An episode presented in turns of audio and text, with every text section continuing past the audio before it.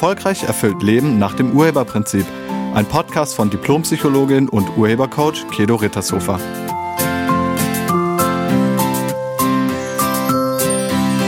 Hallo, herzlich willkommen und schön, dass du da bist. In dieser Folge geht es um das Selbstbild. Und es geht um die Frage, wie man sein Selbstbild optimieren kann. Wir tauchen also ins Thema Selbstbild ein und wir werden uns in diesem Zusammenhang auch mit Selbstwert und Selbstbewusstsein beschäftigen. Wir schauen uns das aus psychologischer und urheberlicher Sicht einmal genauer an. Das Selbstbild ist der Hintergrund, aus dem der Selbstwert und das Selbstbewusstsein hervorgehen. Aber das Selbstbild wiederum hat auch noch einen Hintergrund, also eine Ursache. Und dazu kommen wir später. Die drei Selbstbild, Selbstwert und Selbstbewusstsein sind zentrale Begriffe aus der Psychologie. Das Selbstbild bezieht sich auf die Gesamtheit der Vorstellungen, Meinungen, Einstellungen und Gefühle, die eine Person über sich selbst hat. Und hier gleich die erste Frage an dich. Wie steht es mit deinem Selbstbild? Hast du ein positives Selbstbild? Hast du ein negatives Selbstbild? Und stimmt dein Selbstbild mit dem Fremdbild, also was andere von dir haben, überein oder gibt es da eine Diskrepanz? Selbstwert bezieht sich auf die Bewertung, die man über sich selbst vornimmt. Und gleich die Frage an dich, wie ist deine Bewertung über dich selbst? Welchen Wert gibst du dir?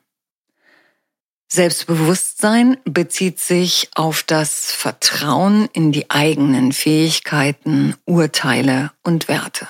Und wie steht es mit deinem Selbstbewusstsein? Ist es ausgeprägt oder zweifelst du oft an dir? Alle drei sind entscheidende Faktoren für die Selbstentfaltung und das Wohlbefinden.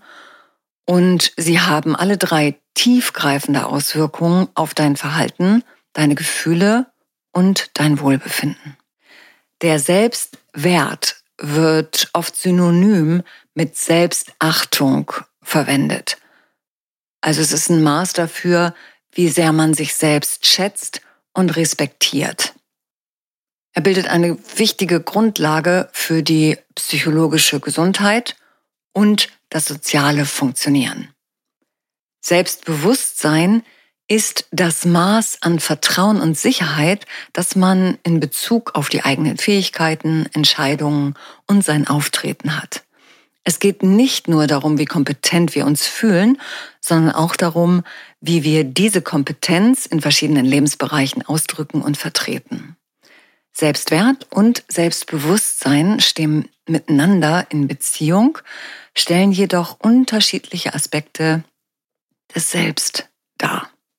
Sie können sich gegenseitig beeinflussen, also ein hoher Selbstwert kann zu erhöhtem Selbstbewusstsein führen, da man sich seiner eigenen Wertigkeit sicher ist.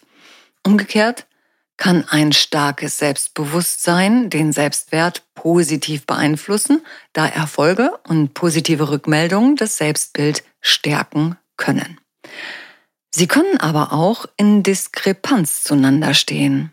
Es ist möglich, ein hohes Maß an Selbstbewusstsein in bestimmten Bereichen zu haben, während der Selbstwert trotzdem niedrig ist.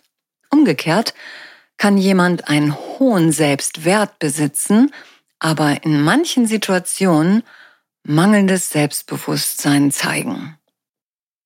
Das Selbstbild ist der Hintergrund, aus dem Selbstwert und Selbstbewusstsein hervorgehen. Ein positives Selbstbild fördert einen gesunden Selbstwert und ein starkes Selbstbewusstsein.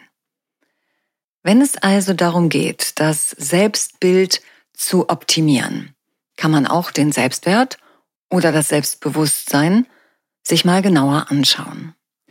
Letztlich ist es egal, wo man ansetzt, es hat immer auch Auswirkungen auf die anderen beiden.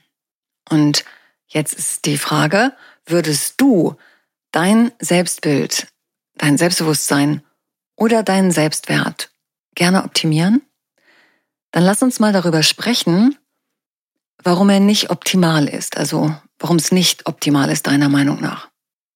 Warum ist dein Selbstbild nicht positiv? Warum zweifelst du in bestimmten Situationen an deiner Kompetenz? Also warum ist dein Selbstbewusstsein so gering? Und warum hast du nur eine geringe Selbstachtung? Das ist nicht angeboren. Wir kommen so nicht auf die Welt. Wir kommen mit einer grundlegend positiven Einstellung auf diese Welt. Wir haben keinerlei Bewertungssysteme und deshalb sind wir voller Liebe, voller Neugierde, voller Vertrauen und haben einen extremen Forscherdrang. Wir setzen die Außenwelt nicht zu uns in Beziehung.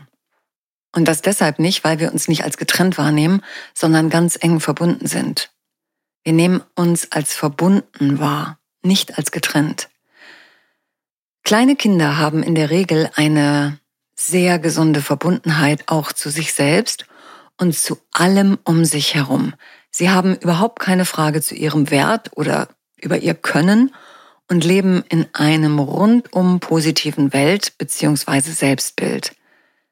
Sie leben in der Gewissheit, gut zu sein und haben super viel Freude daran, alles auszuprobieren, alles zu beobachten und gegebenenfalls einiges nachzumachen. Ja, und irgendwann ändert sich das. Irgendwas kommt dazwischen. Und das, was dazwischen kommt, ist die Erziehung.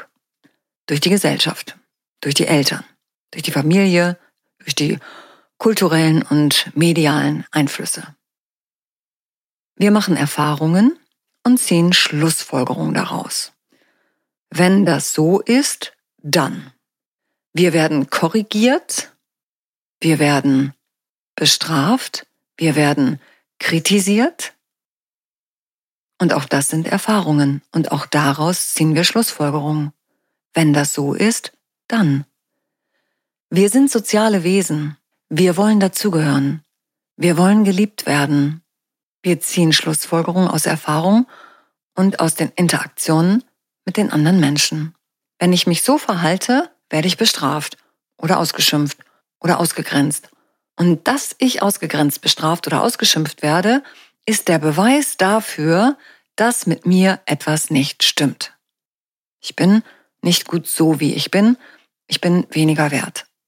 Urheberlich betrachtet erschaffst du dein Selbstbild durch die Schlussfolgerung, also durch die Überzeugungen. Du entwickelst eine Überzeugung von dir selbst. So bin ich. Das ist eine Selbstüberzeugung. Wenn du überzeugt davon bist, nicht gut genug oder nicht liebenswert oder dumm zu sein, wird sich dein Selbstbild trüben. Automatisch. Dein Selbstbild ist die Zusammenfassung dessen, wovon du auf dich bezogen überzeugt bist. Unsere Selbstüberzeugung ist so etwas wie unsere Identität. Wir identifizieren uns damit. Wir bilden diese Überzeugung ungefähr im Alter zwischen zwei und drei Jahren durch irgendwelche Erfahrungen, die wir machen. Und einige Erfahrungen die wir als schmerzhaft erleben, versuchen wir irgendwie zu erklären, damit uns das zukünftig nicht wieder passiert. Also Erfahrungen, die wir als schmerzhaft erleben, versuchen wir uns erklärlich zu machen, immer in der Absicht, das zukünftig zu vermeiden. Und deshalb beziehen wir so vieles auf uns, auch wenn es überhaupt gar nichts mit uns zu tun hat. Zum Beispiel, deine Eltern trennen sich und die ich-bezogene Erklärung ist, wenn ich anders gewesen wäre, wäre Papa geblieben. Oder deine Mutter war zu deinem Bruder netter als zu dir. Das kann ja nur bedeuten, dass irgendwas mit dir nicht stimmt. Das wäre eine ich-bezogene Erklärung. Ich bin nicht so toll wie mein Bruder. Ich werde nicht so geliebt wie mein Bruder und so weiter und so weiter. Egal, ob es Erfahrungen im Kindergarten, in der Schule, mit Oma und Opa, völlig egal, völlig egal, was für Erfahrungen du gemacht hast, wenn du die als schmerzhaft erlebt hast, entsteht daraus eine Schlussfolgerung, die zu einer Überzeugung von dir selbst wird. Im Laufe unseres Lebens haben wir so immer mehr Beweise für die Richtigkeit dieser Selbstüberzeugung und unseres eigenen Selbstbildes gesammelt und das Ganze zementiert. Aber es ist nicht die Wahrheit. Und eigentlich, wenn du mal ganz ehrlich bist, weißt du das auch. Ganz tief in dir weißt du, dass du gut bist. Du weißt, dass du wertvoll bist. Du weißt, dass du nicht anders bist. Du weißt, dass du liebenswert bist. Du weißt, dass du nicht dumm bist. Ja, wenn dann nur nicht diese vielen Gegenbeweise und diese schmerzhaften Gefühle aus der Vergangenheit wären. Und das sind ja nicht nur Gedanken, sondern da hängen ja ganz, ganz viele Emotionen mit dran. Und wenn du diese negative Sichtweise auf dich loswerden willst, dann musst du das auch emotional auflösen. Das kriegst du rein kognitiv, also rein gedanklich, nicht aufgelöst. Du kennst bestimmt den Satz, im Kopf weiß ich das, aber mein Bauch. Kennst du das? Ja. Das liegt genau daran, dass es auch emotional aufgelöst werden muss. Gedanklich alleine auflösen geht nicht und reicht auch nicht. Beides ist wichtig. Um diese tief in deiner Kindheit verwurzelten Überzeugungen wirklich ganzheitlich aufzulösen, also kognitiv und emotional, reicht eine Einzelstunde nicht aus.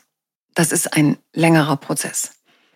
Diese Selbstüberzeugungen, die sind so tief in uns, die sind so ziemlich das älteste Überzeugungsprogramm, was wir haben. Das sitzt wirklich tief in deinem Bewusstsein fest, egal ob unterbewusst oder bewusst. Es sitzt tief fest.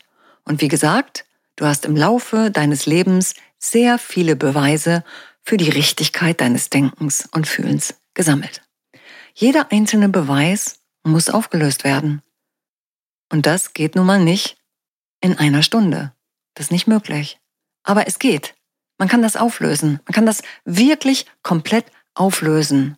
Und auch in relativ kurzer Zeit. Also nicht in einer Stunde, aber in 30 Stunden zum Beispiel. Möglichst aneinander. Also es braucht einen längeren Prozess und einen intensiven Prozess. Und in so einen richtig tiefen, intensiven Prozess kommst du nur rein, wenn du dir dafür Zeit nimmst. Und diesen Prozess durchlaufen die Teilnehmenden zum Beispiel bei meinem Glücklichsein-Training. Das geht über zweieinhalb Tage und es dient dazu, alte Überzeugungen loszulassen und dein wahres Sein zu erkennen und dein Potenzial wieder zu befreien. Und selbst negativ zu bewerten ist ein Schutzverhalten, das davor beschützen soll, nie wieder so verletzt zu werden wie damals. Damals hat das vielleicht kurzfristig funktioniert, aber heute merkst du, welche Auswirkungen es auf dich hat. Du erkennst den Preis, den es dich kostet. Wenn du zum Beispiel davon überzeugt bist, zu dumm zu sein, dann hat das garantiert Auswirkungen auf dein Verhalten und auf deine Kommunikation. Es wirkt sich auf deine Karriere genauso wie auf deine Beziehungen aus. Es beeinflusst die Kommunikation mit dir selbst, mit deinen Kindern, mit deinem Partner, mit deiner Familie, mit deinen Kollegen, mit den Kunden, also mit allen Menschen. Mit dieser Einstellung dir selbst gegenüber lebst du in permanenter Angst. Kennst du das? Du hast Angst davor, dass die anderen erkennen könnten, dass du, wie in diesem Beispiel, dumm bist oder eben nicht gut genug oder nichts wert oder hilflos oder was auch immer du zementiert hast. Also wovon du selbst überzeugt bist. Und das, was du über dich selbst geschlussfolgert hast, das stimmt nicht. Du unterliegst einem gewaltigen Irrtum, denn du bist nicht dumm und schon mal gar nicht weniger wert als die anderen. Aber das kommt bei dir nicht an. Egal, ob ich das sage oder nicht. Das kommt nicht an. Du kannst dein Selbstbild, dein Selbstbewusstsein und deinen Selbstwert verändern, wenn du deine Selbstüberzeugung, die darunter liegt, auflöst. Und dazu lade ich dich ein, das Glücklichsein-Training mitzumachen, das zweimal im Jahr stattfindet. Mach das mit, löst das auf und dann ändert sich sofort dein Selbstbild, dein Selbstbewusstsein und dein Selbstwert. Ich danke dir fürs Zuhören und ich wünsche dir eine wunderschöne Woche. Sei nett zu dir und zu allen anderen. Tschüss. Sie hörten einen Podcast von und mit Diplompsychologin und Urhebercoach Kedo Rittershofer. Wenn Sie mehr über die Angebote von Kedo erfahren wollen, schauen Sie im Internet unter www.urheber-prinzip.de. Vielen Dank und auf Wiederhören.